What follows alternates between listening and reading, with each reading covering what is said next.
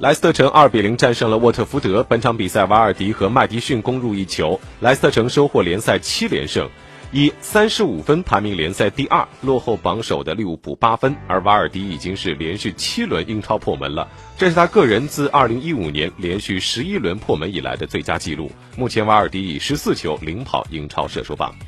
其他的比赛，切尔西在主场迎来了阿斯顿维拉的挑战。上半场，亚布拉罕率先进球，中场前特雷泽盖破门扳平，半场两队一比一战平。下半场回来，芒特抽射破门扩大比分，最终全场比赛结束，切尔西在主场二比一战胜了阿斯顿维拉，终结了各项赛事的三场不胜。南安普敦二比一战胜了诺维奇，狼队二比零战胜了西汉姆。